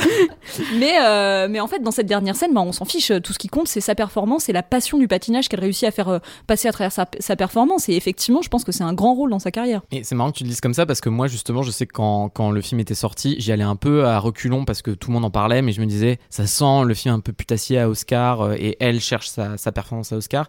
Et j'avais été très surpris de me rendre compte que non seulement le film je trouve a une énergie dans son montage que elle euh, vraiment soutient. Enfin, je trouve vraiment que c'est- sa performance qui est vraiment au centre de l'équation du truc et tout dans l'énergie du montage qui devient assez frénétique quand même en cours de route et notamment dans le l'éclatement vers la fin du, du montage alterné quand euh, tu vois le son garde du corps qui prend la Mm. décision euh, de, de casser le, le- le genou de sa rivale sans que elle soit trop au courant et que tu vois que c'est la descente aux enfers. Je trouve qu'il y a un truc finalement assez proche de ce qu'il y avait déjà chez Scorsese à ce moment-là où elle accompagne vraiment la folie progressive du récit et tu sens que ça le Enfin, c'est quelque chose qu'elle arrive très très bien à porter et encore une fois, c'est elle qui donne le tempo sur ce genre de film. Je suis d'accord que moi aussi, euh, ce qui me fascine avec Margot Robbie quand elle joue, c'est cette énergie chaotique euh, qu'elle arrive vraiment à insuffler à tous ses personnages, vu qu'en plus elle joue généralement des personnages qui sont très chaotiques, euh, que ce soit des personnages féminins qui sont vraiment ambigus que t'as pas forcément envie d'apprécier, auxquels t'as pas forcément envie de t'identifier. C'est pas des performances qui sont euh, franchement faciles à jouer. Et d'un autre côté, il y a beaucoup aussi ce motif euh, du personnage féminin un peu corsté, un peu ce, ce destin contrarié qu'on retrouve avec euh, cette même couche de vulgarité dans Babylone. Ouais, mais ça c'est passionnant parce qu'en plus tu vois donc Babylone c'est peut-être l'un de ses très grands rôles et même si le film a été un immense flop là aussi tu vois elle est quand même entourée par Brad Pitt et c'est pourtant c'est elle que tu retiens enfin c'est vraiment euh, je trouve que c'est vraiment son elle. énergie à Mm. elle tu vois et dès l'intro du film en fait euh, elle arrive c'est elle avec sa bagnole qui pète le, le pot de fleurs à l'entrée et tout de suite ça donne là aussi euh, le, le tempo du film mais ce que je trouve passionnant c'est que t'as Babylone mais avant ça t'as déjà Once Upon a Time in Hollywood et même sa toute petite scène euh, mais qui est magnifique je trouve dans Asteroid City de, de Wes Anderson et ça renvoie à ce qu'on disait avant finalement c'est ce- cette façon qu'elle a aussi de permettre à des réalisateurs et notamment des réalisateurs qui font un propos méta sur le cinéma, qui parlent de cinéma à travers leurs films, d'y projeter aussi une certaine idée de d'Hollywood, de sa vulgarité, de ce que Hollywood cache aussi, parce que c'est pas des actrices que tu vois tellement au travail, mais plus des actrices que tu vois dans les coulisses de leur vie, dans l'image qu'elles doivent représenter par rapport à ce qu'elles sont dans la vraie vie, et comment il y a une forme de mélancolie sur un temps disparu, mais finalement qui euh, finalement n'est pas tellement à regretter, parce que notamment dans Babylone, bon, t'as évidemment ce, propos sur euh, euh, l'arri- l'arrivée du parlant qui fait qu'une actrice comme elle a vraiment du mal à s'imposer derrière. Et d'ailleurs, ce qui donne, je pense, la plus grande scène du film, hein, la scène du tournage en parlant euh, euh, répétitive au possible, qui, Cauchemardesque. qui- cauchemardesque, euh, qui est dans lequel elle est elle absolument géniale. Tu sens son le bouillonnement qui, qui ne demande qu'à exploser et a fini par totalement péter un câble. Euh, je, je trouve qu'il y a un truc assez génial dans, dans voilà cette façon qu'elle a de représenter quelque chose d'assez triste en fait, et que t'as aussi dans le Sharon Tate, que vraiment Tarantino filme à la fois comme quelque chose de purement fantasmatique, mais en même temps d'aussi totalement fantomatique. Et notamment quand elle déambule dans la, dans la rue jusqu'à aller voir son propre film, tu sens que Tarantino tient à ce côté-là, en fait, ce côté très presque éphémère, où justement son corps n'est que peu de choses par rapport même à la projection de la réelle Sharon Tate que elle-même observe à ce moment-là. Ben, c'est un peu aussi du coup euh, le genre de thématique qu'elle évoque dans Asteroid City où elle est du coup euh, elle incarne vraiment le fantasme aussi de réalisateur de ce que peut euh, être une star à l'écran dans ces scènes filmées en noir et blanc où elle est dans un décor en carton pâte et où vraiment le héros à ce moment-là euh, enfin le héros euh, le, personnage qui joue son mari Jason Schwartzman euh, comment dire est vraiment comme face à un fantasme de cinéma de, de star projeté sur un écran euh, de cinéma et, et bah voilà, c'est en fait ça continue vraiment cette espèce d'image de oui de l'Hollywood fantasmé qu'elle représente pour les réalisateurs aussi bien euh, l'aspect tragique que positif. Bah, surtout que là, elle est le personnage qui a été coupé du scénario. Enfin, c'est même pas coupé Mm. du montage, c'est vraiment coupé du scénario. Elle a fait des, des essais, mais finalement, elle n'a pas été gardée et elle tourne sur le studio d'en face, ce que je trouve assez Et passionnant. il rejoue cette scène qui n'était pas censée exister aussi. Mm. et C'est pour ça que je trouve. Mais c'est oui, même génial parce que dans. Babylone, t'as ce truc aussi euh, brillant du, du début du film, donc avec ses différents tournages euh, dans le désert où tous les films muets se tournent en même temps et où elle, du coup, est dirigée par euh, donc une réalisatrice qui, dans la vraie vie, est la femme de Damien Chazelle. Et ce qui est génial, c'est qu'elle-même dit que, enfin, la scène elle est mortelle parce que elle découvre, euh, la réalisatrice découvre le talent d'actrice de, de Nelly et elle lui demande, est-ce que je sais que j'abuse, mais est-ce que c'est possible de juste donner une larme euh, sur ton gros plan, machin? Et Margot Robbie disait qu'il y avait quelque chose de vraiment vertigineux là-dessus parce qu'à jouer ça avec du coup ce personnage de réalisatrice qui lui dit comment jouer le truc et après il y avait Damien Chazelle qui entre les prises venait la voir pour lui dire alors justement du coup est-ce qu'on peut un peu moduler le truc? Mhm. est-ce que tu peux justement le jouer comme ça en ayant deux larmes plutôt qu'une machin? Et qu'en fait il y a voilà ce vertige méta euh, qui, qui prend lieu à ce moment-là et et en même temps, elle, tu sens qu'elle a ce côté presque intemporel dans la façon dont elle est perçue par les réalisateurs, euh, tout en étant je trouve ce fantasme qui est toujours mis en contradiction avec la réalité des choses. Parce que tu vois, quand je parlais de coulisses avant, moi, il y a ce truc très étonnant chez Tarantino où Tarantino, tu sens qu'il a cette envie aussi de fantasmer les années 70 pour mieux te montrer ce qu'il y a de puant, de crade euh, dans, dans ce milieu-là et l'arrivée notamment, euh, enfin, la fin du mouvement hippie avec justement Charles Manson et ce genre de truc-là. Et quand il filme Margot Robbie, il te l'iconise à donf au début du film. Et finalement, l'une des premières scènes qu'elle a, elle toute seule, c'est elle dans son lit qui ronfle et bave au réveil. Et t'as ce truc, tu vois, qui, qui, te décontenance totalement parce que tu t'attends pas à ça. Et en fait, je trouve que finalement, c'est bête, mais dans ce plan-là, t'as déjà tout de la démarche de, de Tarantino sur, d'ailleurs, l'idée du souvenir et comment tu perturbes le souvenir. Ce qui se retrouve aussi avec le personnage, tu vois, de, de Brad Pitt et donc l'ambiguïté du, euh, euh, par rapport à, à sa femme, est-ce qu'il l'a tué ou pas, ou tu vois la, enfin, tu vois la scène, mais pas jusqu'au bout et tout relève du, du fantasme qui s'arrête euh, à un certain moment, en fait. Et là, en fait, à force de, passer en revue ses rôles d'actrice, on s'aperçoit à quel point elle a une place spéciale dans le star system d'aujourd'hui. Oui, c'est intéressant parce que justement, on voit bien que le star system, à l'heure notamment des grosses franchises, peine à ce que les acteurs existent en dehors euh, des gros personnages qu'ils incarnent, notamment des comics. Et on l'a bien vu d'ailleurs euh, avec Robert Downey Jr. qu'on citait plus tôt, euh, passé Iron Man sur Avengers Endgame, il a eu beaucoup de mal à rebondir jusqu'à Oppenheimer d'ailleurs, ce qui est assez amusant aujourd'hui.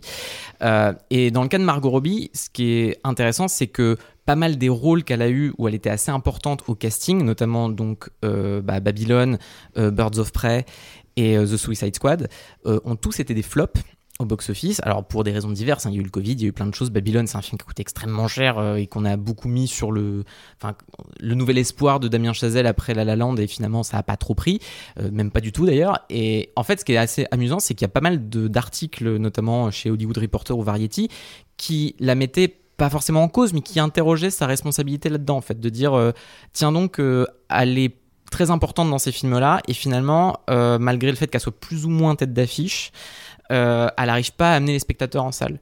Ce, qui, ce que je trouve intéressant, parce qu'en fait, il n'y a personne aujourd'hui qui arrive à faire ça, et elle particulièrement, on prend plein la gueule sur ce genre de sujet-là, alors que je trouve intéressant justement de la comparer à un autre acteur et un de ses compatriotes, qui est justement Chris Hemsworth, qui, comme elle, a émergé de Neighbors, comme elle euh, est allée aux États-Unis au début des années 2010 et a plus ou moins réussi à percer grâce à ça, donc lui directement via euh, un film de super-héros avec Thor. Et sauf qu'ils n'ont pas du tout le même suivi de carrière. Chris Hemsworth, c'est la, même chose, c'est que passé Marvel, il s'est dit cool, je suis connu, je vais pouvoir faire plein de projets intéressants. Donc il a fait euh, Au cœur de l'océan avec Ron Howard, il a fait Hacker avec Michael Mann, qui pour le coup, Hacker, c'est un méga méga flop, alors que tout le film qui est très austère reposé sur lui et sur sa performance et sur le fait qu'il attire les spectateurs en salle. Résultat, c'est un méga four qui a fait que Michael Mann n'a pas tourné pendant un long moment après ça. Et pareil, en fait, Chris Hemsworth, on lui a reproché ça. Et pareil, il y a eu euh, Men in Black International dans la foulée, tu vois, donc vraiment la suite d'échecs cuisants. Et, et là où Chris Hemsworth a fait un choix euh, qui est le sien, c'est de dire bon bah je vais sur Netflix parce que sur Netflix au moins il y a ma tête en miniature, ça rassure les gens, ils ont envie de cliquer et du coup on fait Tyler Rec et ça cartonne. Euh, bah Margot Robbie a fait pas ce choix-là en fait. Elle pourrait le faire comme beaucoup d'acteurs le font, tu vois des Dwayne Johnson, des Ryan Reynolds qui en fait ne marchent plus suffisamment en salle passé euh, Deadpool et compagnie et donc ils font Netflix, enfin ils vont sur Netflix parce qu'ils arrivent à vendre un projet à 150 patates et qui est globalement de la grosse merde indigeste mais ils le font quand même alors que elle, tu vois, mine de rien, je trouve que c'est très courageux que malgré ces fours-là, tu sens qu'elle choisit quand même ses rôles et a choisi les cinéastes avec lesquels elle bosse. Et c'est quand même pas rien, je trouve. Oui, mais en fait, c'est un peu. Euh, inconfortable pour les acteurs aujourd'hui de sentir que on attend d'eux, enfin les studios attendent d'eux d'être encore bankable, alors que euh, ça fait des années qu'on le répète maintenant que les acteurs bankable n'existent plus. Et pourtant, on attend quand même d'eux qu'ils le soient encore, alors que c'est très très compliqué aujourd'hui de vendre vraiment un film sur le visage d'un acteur ou d'une actrice. Donc c'est difficile de s'en tirer pour eux. Et ce qui est intéressant euh, avec Margot Robbie, c'est que là, plus ça va, plus elle devient en fait une superstar. Euh, et pourtant, elle a très peu de, de têtes d'affiche justement. Elle est très peu souvent euh, personnage principal. Elle a très souvent un, pendant masculin et justement même dans Barbie, elle n'arrive pas vraiment à avoir le devant de la scène, ce qui est quand même dingue. Euh, mais euh, mais en fait, c'est plus dans les rôles, les, les, les, films un peu plus indépendants qu'elle a, qu'elle a des rôles principaux. Et donc, notamment, le premier, sa première fois tête d'affiche, du coup, c'était Moi, Tonya. Oui, et notamment, c'était son premier film en tête d'affiche, mais encore plus important, je pense, c'est, c'est le premier film qu'elle a produit. Parce que ça, elle l'a dit plusieurs fois à la presse euh, qui l'interrogeait à ce sujet. Elle aime euh, être de l'autre côté de la caméra et euh, ça l'intéresse pas en fait de simplement jouer et assurer la promotion. Elle a déjà dit plusieurs fois, elle, elle aime s'impliquer à chaque étape du projet. Et on en parlait sur le Loup de Wall Street juste avant, mais quand même, faut imaginer qu'à 22 ans, elle s'est installée euh, dans une pièce avec Martin Scorsese et Leonardo DiCaprio pour réécrire euh, une des scènes les plus marquantes du film. Donc celle où DiCaprio se barre avec son sa gosse et que euh, il prend la bagnole, il pète ouais, la porte voilà du garage, cette scène absolument bah, chaotique hein, où elle, on est encore dans une énergie très chaotique et dans ce désordre. normalement, elle avait expliqué que la scène normalement était beaucoup plus lisse, où euh, tout simplement elle marchait dans son bureau, elle lui disait je veux divorcer, et, euh, et voilà, ça s'arrêtait comme ça. C'était un truc aussi simple que ça, et qu'au final c'est devenu cette scène euh, complètement hallucinante. Donc déjà là, elle avait un pied dès sa toute première expérience à Hollywood, en tout cas côté cinéma, de passer du côté des équipes créatives. Certes à un petit niveau, mais encore une fois, elle avait 22 ans. Et presque une suite logique, à 24 ans, elle monte euh, sa boîte de prod, donc avec son futur mari et deux autres collaborateurs, donc le Ketchup Entertainment. Et elle a plusieurs fois expliqué que cette euh, société de production avait pour but de mettre en avant des histoires sur des femmes des, des personnages aimables ou non, mais en tout cas sur des femmes et ou créés par des femmes.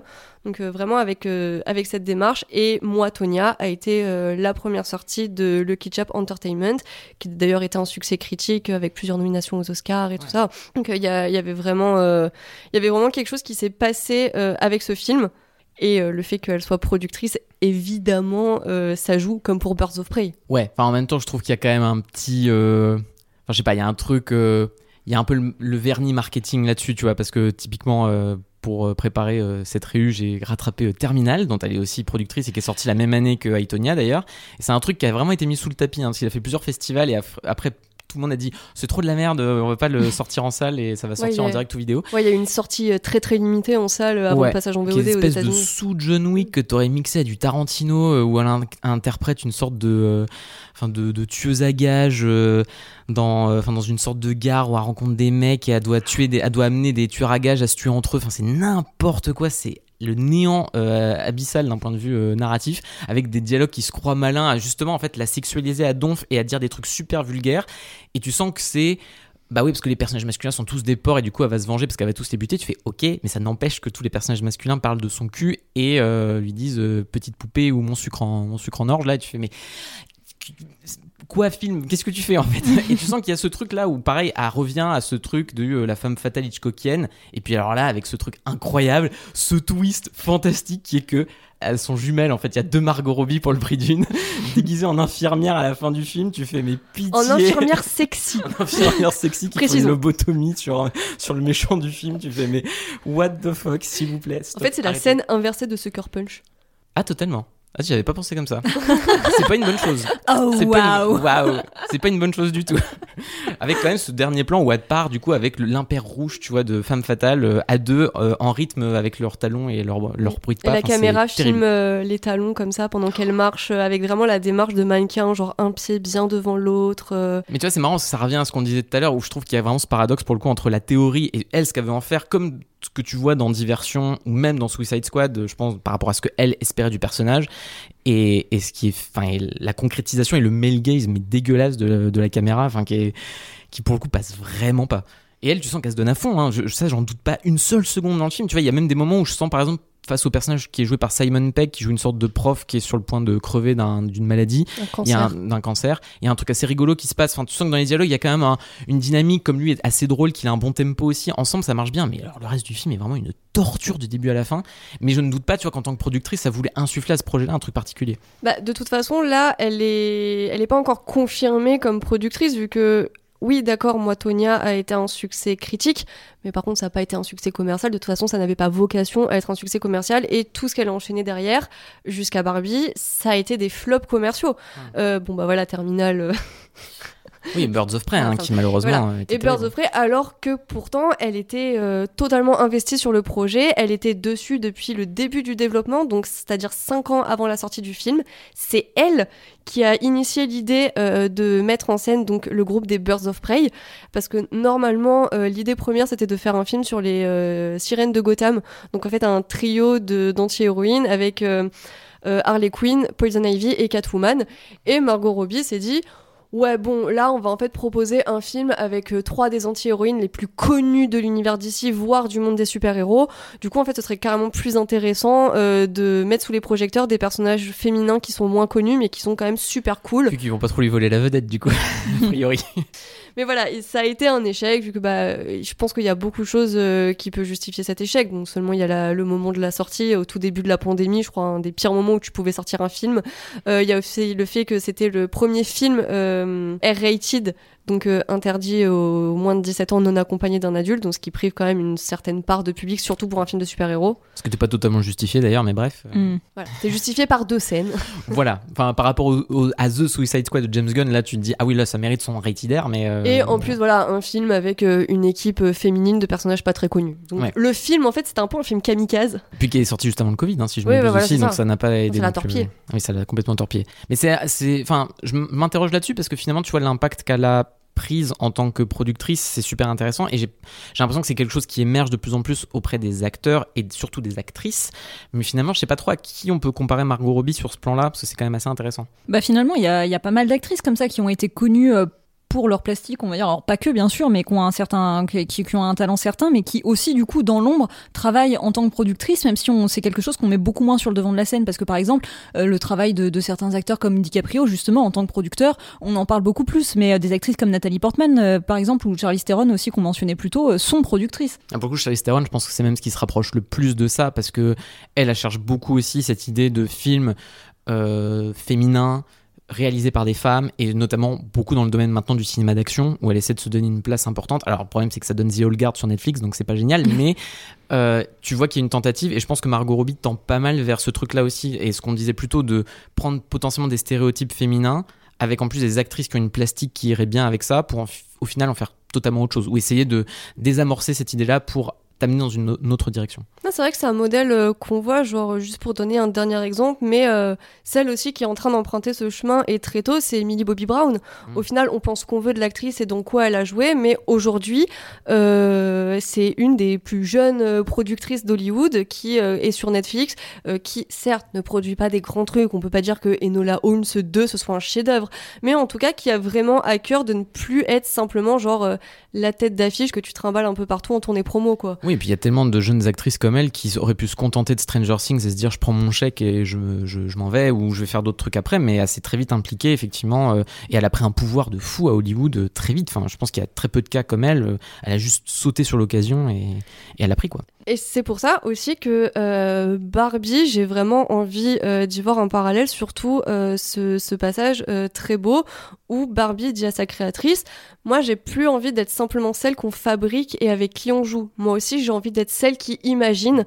Et euh, j'ai vraiment eu envie de l'interpréter comme Margot Robbie qui dit j'ai pas simplement envie d'être une actrice, j'ai aussi envie d'être celle qui imagine, qui crée, qui a un pouvoir de création et donc en fait euh, qui parle de son statut de productrice parce que ça aussi le fait qu'elle n'était pas pas forcément pas respectée, mais en tout cas pas prise au sérieux, et que pendant un temps, elle racontait aussi que beaucoup de personnes pensaient que son statut de productrice, c'était un peu un titre honorifique, comme peuvent avoir certains acteurs ou actrices euh, en tant que producteurs ou productrices exécutives sur des projets, alors que non, elle vient à toutes les réunions, ce qui d'ailleurs euh, a surpris pas mal de monde. Euh, c'est elle qui gère les, questions de thunes, même si pour certaines personnes aussi, il y a ce réflexe de se tourner vers ses collègues masculins qui tiennent le Ketchup Entertainment et qui eux sont là Ouais, non, mais les questions de thunes, c'est un peu plus Margot Robbie qui gère, euh, donc euh, va plutôt voir Margot euh, et pas moi. Là aussi, où on voit qu'il y a vraiment une démarche de création et d'implication artistique dans, dans, son rôle de productrice, c'est que elle en vient même à produire des films, ou en tout cas au moins un film dans lequel elle apparaît pas. Et ça fait un peu penser aussi au parcours de Reese Witherspoon, qui par exemple était productrice d'un film comme Gone Girl, dans lequel elle ne se réserve pas de rôle. Donc ça arrive aussi qu'elle soit exclusivement productrice. Et donc c'est ce qu'avait fait Margot Robbie sur Promising Young Woman, normalement, notamment. Et c'est encore mieux parce que de base, elle était censée jouer euh, la protagoniste. Et au final, euh, Carey Mulligan donc, a passé l'audition.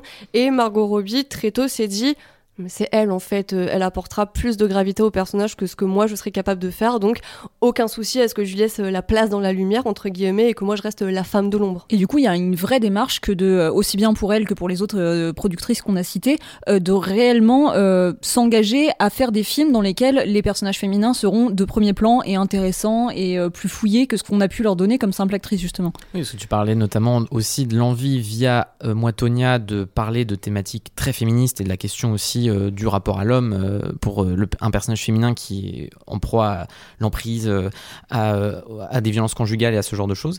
Et, là, dans Promising Young Woman, tu as quand même ce postulat assez génial de cette femme qui, du coup, se transforme en pas en serial killeuse, mais enfin du coup qui désamorce ce truc-là, mais qui va vers des, mecs qui essayent d'agresser sexuellement des femmes, notamment dans les bars. Et, le film va dans une direction très étonnante et pioche dans divers genres et pour le coup je pense là a réussi à faire ce qu'elle voulait sans doute faire avec des terminales et des trucs comme ça tu vois mais d'arriver vraiment à partir d'un genre spécifique euh, thriller film d'horreur et en faire une satire euh, féministe super grinçante et, franchement assez douloureuse à regarder. Oui, mais malheureusement, bah, Promising Young Woman, c'est un film génial, mais qui n'a pas non plus été le euh, carton commercial, parce que là encore, c'était euh, une petite production, ça n'avait pas vocation à être un grand succès.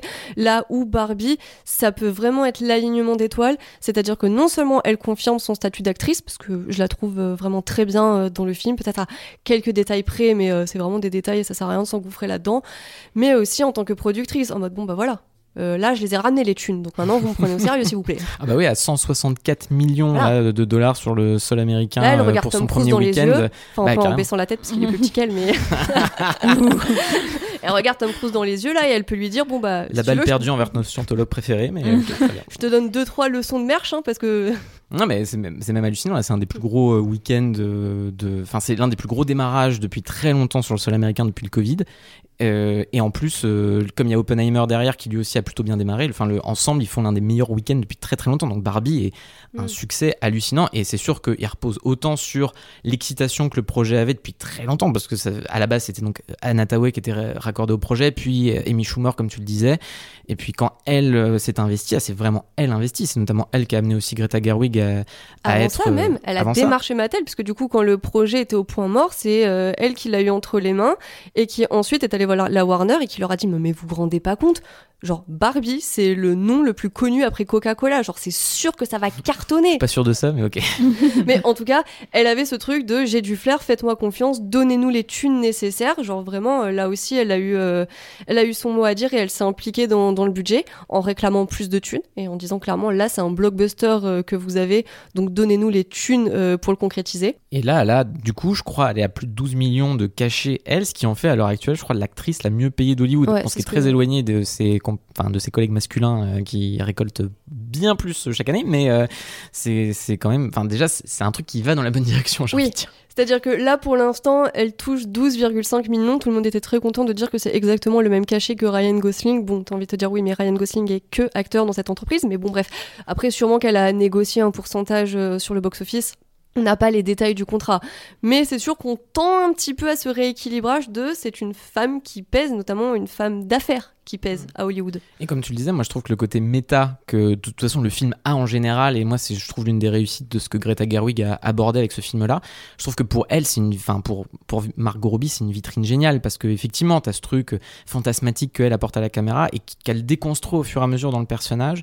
Et pour le coup, je sais qu'on n'est pas tous d'accord là-dessus, mais moi je trouve qu'elle apporte une émotion déjà dans le film que j'attendais pas forcément derrière l'aspect comique que le film amène, notamment dans cette l'une des premières scènes dans le monde réel où Barbie découvre finalement ce qu'est euh, ce que sont les émotions et la complexité des émotions qu'on peut ressentir. Et je trouve même qu'il y a un truc très fort euh, alors je, ne- suis pas une femme spoilers mais euh, je trouve qu'il y y a ce truc où elle, enfin, quand elle dit en débarquant dans le monde réel, euh, il y a ce regard des hommes, je, me sens bizarre et j'arrive pas à mettre le- le- le- les mots dessus et je me dis mais il y a tellement de jeunes femmes qui ont expérimenté ça, enfin toutes d'ailleurs je pense ont expérimenté ça, qu'elle arrive très bien à avoir ce truc du je n'arrive pas à mettre des mots sur ce que je ressens mais elle le joue très bien.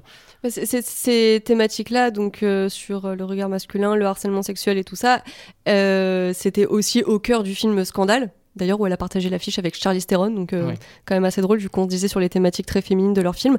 Et euh, elle a avoué, bon, est-ce que ça fait partie du storytelling, euh, des arguments en bullshit promo, on sait pas, mais que avant véritablement de bosser sur ce scénario et euh, de le jouer, elle ne connaissait pas la définition de harcèlement sex- sexuel. C'est-à-dire que ce que c'était, elle le savait, mais elle n'avait pas mis ces mots-là dessus, avec une définition véritablement claire.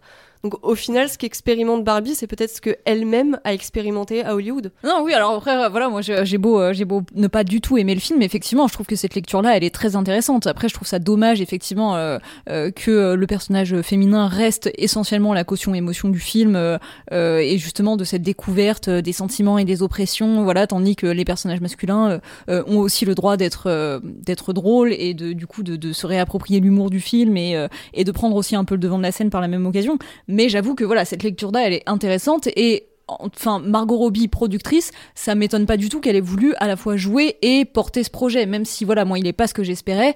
Euh, je, je ça s'insère de manière très logique en fait dans son parcours. Et puis là, on peut quand même effectivement amener un élément critique, c'est que en- forcément en tant que productrice, je pense qu'elle a dû un peu peser le pour et le contre sur ce qui pouvait être mis dans le film ou pas, parce qu'au final, le film est quand même cette satire féministe et antipatriarcale, bon, qu'on peut trouver euh, euh, très évidente, qui enfonce un peu des portes ouvertes. Et en même temps, il y a aussi ce truc-là où il fallait un peu voir ce que Mattel acceptait ou pas dans cette critique-là et dans cette euh, autocritique de, de la, la figure de Barbie, et où là, peut-être que le film pêche un petit peu. Oui, bah, enfin pour le coup, moi évidemment, je trouve que ça, comment dire, son, son message anti-patriarcal n'est vraiment que de façade et qu'il est pas, qu'il est absolument pas ancré dans les, dans la structure du film. Mais, euh, mais par contre, ce qui est intéressant, c'est justement ce que ça dit aussi de l'engagement de Margot Robbie, qui est toujours un petit peu en train. On a l'impression qu'elle tempère en fait dans les choix qu'elle fait, euh, qui sont engagés mais pas trop, et on a l'impression du coup qu'elle ménage un peu la chèvre et le chou de manière à réussir à se faire une place et en fait à d'abord intégrer le système pour mieux le dynamiter ensuite. Donc d'abord y aller doucement en fait pour que le grand public ces messages euh, féministes. C'est vrai qu'il y a quelque chose que je trouve assez fascinant slash inquiétant. Je sais pas trop euh, comment prendre le truc, mais en règle générale, malheureusement, un discours féministe euh, outrancier, euh, ça va susciter du rejet. Et euh, que ce soit dans un film ou que ce soit une personnalité qui porte euh, ces discours-là. Et en fait, je pense euh, principalement à Brie Larson, en fait, Ah ouais. le bashing euh, qu'elle avait euh, subi La pauvre. sur euh, Captain Marvel ou voilà en conférence de presse, euh, elle parlait justement de l'omniprésence des hommes hétérosexuels blancs euh, d'un certain âge qui plus est euh, dans les milieux critiques et que forcément ça posait quelques questions de perception des messages féministes. Voilà, au final, elle l'a peut-être dit de façon un peu provoque, mais bon, euh, elle, a, rien dit. je trouve qu'elle a rien dit de choquant, enfin elle a pas réinventé l'eau chaude en disant ça. Et pourtant ça s'est suivi d'un bashing qui était quand même bah, assez hard et euh, j'ai vraiment pas l'impression que Margot Robbie, qui pourtant porte les mêmes thématiques, euh, ait déjà été victime de ce même bashing. Bah, tu vois, est-ce que c'est pas parce que justement elle, elle a eu. euh, Enfin, l'intelligence, c'est pas le terme que je voudrais, mais peut-être la, prudence. la prudence Mm. de se dire je me tais. Parce que tu vois, justement, en parlant de ça, notamment de la réception critique, bah là, tu vois, on est les premiers à avoir bâché certains des films dans lesquels elle a joué par rapport à la réception, enfin, par rapport à, le parallèle entre ce qu'elle veut y amener et la manière qu'a la caméra de la filmer. Mais par exemple, tu vois, sur Diversion, je trouve que c'est un cas où la critique, à l'époque, et qu'elle soit américaine ou française, a été mais assassine envers elle plus que enfin tu vois Will Smith on disait juste bon bah il est éteint il est nul mais en fait elle du coup elle devenait tu vois l'objet qu'il fallait assassiner parce que le film était malhonnête à travers elle. Et notamment euh, enfin j'avais noté deux trois trucs tu vois mais le, le monde disait qu'elle ne servait que de poule de luxe euh, alors que je en même temps, c'est ce que dit le scénario. alors c'est ce que dit le scénario, mais est-ce que tu vois la critique est obligée elle-même d'utiliser ce genre de terme-là, tu vois Et c'est même Chronicart qui est allé plus loin encore en la traitant non seulement de bonasse de service, mais en disant l'idée de diversion, c'est de s'en remettre à la, à la toute puissance d'une paire de seins, tu vois Ce que je trouve quand même un peu bâtard, quoi. Et Surtout que le film passe son temps à tailler sa poitrine en disant qu'elle est trop plate. C'est vrai. tu vois, et finalement, elle, alors, a quelques années plus tard rebondi un peu là-dessus en disant que c'était un peu difficile et qu'elle espérait des critiques plus constructives que ça. Mais en même temps, euh, elle n'y avait pas tellement réagi à l'époque. Là où je pense que Brie Larson serait rentrée euh, dans l'art euh, tout de suite des, des critiques pour ce genre de propos. Oui, c'est vrai qu'elle l'a déjà ouvert, euh, notamment une fois, où elle avait expliqué que, bah oui, euh, certes, euh, être jugée sur son physique, bon, bah c'était une partie de son métier de laquelle elle pouvait pas se défaire malheureusement, mais que d'un autre côté, être jugée uniquement sur l'aspect esthétique de sa personne, c'est quelque chose qui la, qui la rend folle. Mais alors du coup, ce qui est intéressant de se poser comme question maintenant, c'est de se demander à quel point elle va redéfinir en fait le statut de star justement propre euh, aux, stars féminines de cet âge-là et de ce type de plastique. Euh, voilà, elle est, euh, elle est en train d'assumer donc un rôle de productrice de plus en plus, qui a des, qui, qui avance des choix engagés et qui petit à petit se fait de plus en plus une place pour oser porter des, messages forts.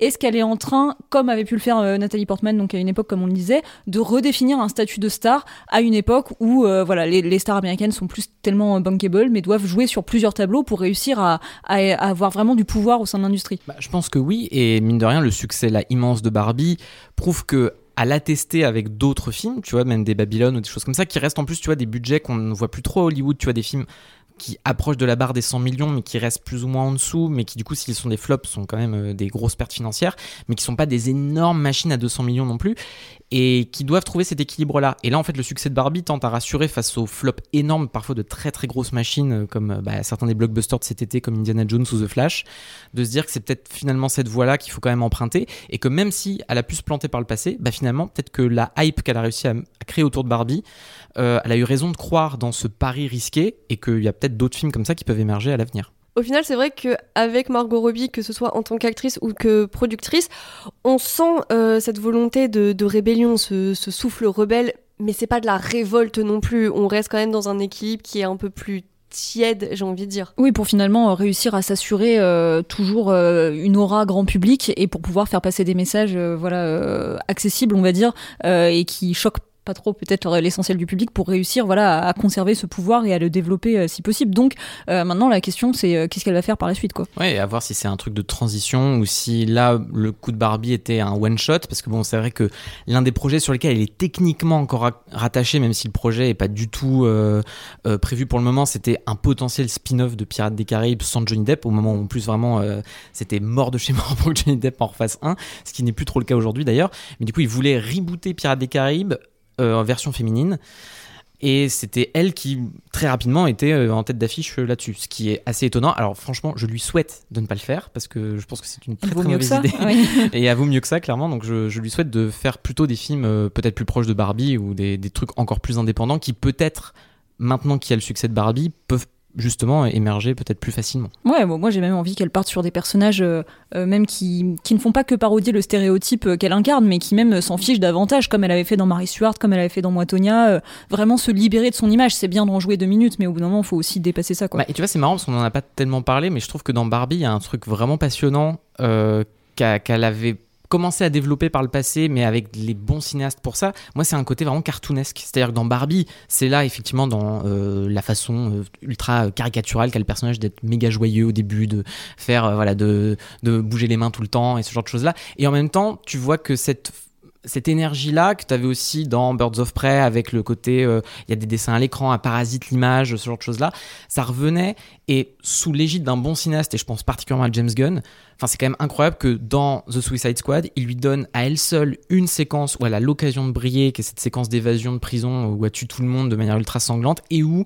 il fait péter des fleurs euh, mm. derrière elle. Enfin, et qu'en fait, ça marche parce que c'est elle à ce moment-là, et que dans sa manière de crier, dans sa manière de jouer la séquence, dans sa manière de sourire, dans sa manière de, de vraiment jouer euh, la folie d'Harley Quinn de manière euh, totalement cartoonesque alors que tu es dans un film live. Du coup, cette émergence, de, enfin ce parasitage de l'image vers de l'animation quasi, fonctionne extrêmement bien avec elle. Et pour le coup, c'est vraiment une partie de son jeu que j'ai envie de l'avoir développé. Comme d'ailleurs, tu vois, dans Barbie, Ryan Gosling, on l'a souvent dit, mais euh, de le voir euh, dans des rôles comiques, mm. bien loin du côté mutique de Drive et tout ça, depuis The Nice Guys et là avec Barbie, ça confirme qu'il a un immense talent là-dedans et on a encore plus envie de le voir faire ça. Et ben moi, Margot Robbie, j'ai vraiment encore plus envie de la voir faire ce type de personnage-là et vraiment de jouer aussi justement avec son corps, voire de le enfin de le déformer, pas de le, forcément de l'enlaidir, mais de d'y jouer d'une manière très, euh, enfin très, euh, voilà, très cartoonesque. Tu veux désarticuler euh, Margot Robbie, quoi. Comme une Barbie. Bon, bah, c'est pas mal tout ça. Je pense que, franchement, là, on a pas mal de matière et on a pas mal fait le tour.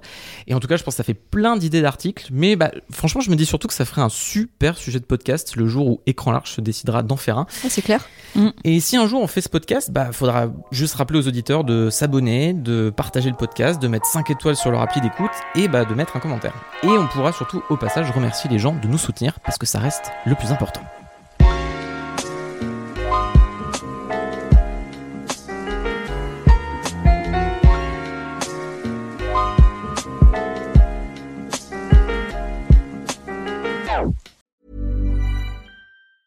Mom deserves the best, and there's no better place to shop for Mother's Day than Whole Foods Market. They're your destination for unbeatable savings, from premium gifts to show-stopping flowers and irresistible desserts. Start by saving 33% with Prime on all body care and candles. Then get a 15-stem bunch of tulips for just $9.99 each with Prime. Round out Mom's menu with festive rosé, irresistible berry chantilly cake, and more special treats. Come celebrate Mother's Day at Whole Foods Market.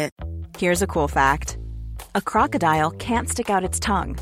Another cool fact you can get short term health insurance for a month or just under a year in some states. United Healthcare short term insurance plans are designed for people who are between jobs, coming off their parents' plan, or turning a side hustle into a full time gig. Underwritten by Golden Rule Insurance Company, they offer flexible, budget friendly coverage with access to a nationwide network of doctors and hospitals. Get more cool facts about United Healthcare short term plans at uh1.com.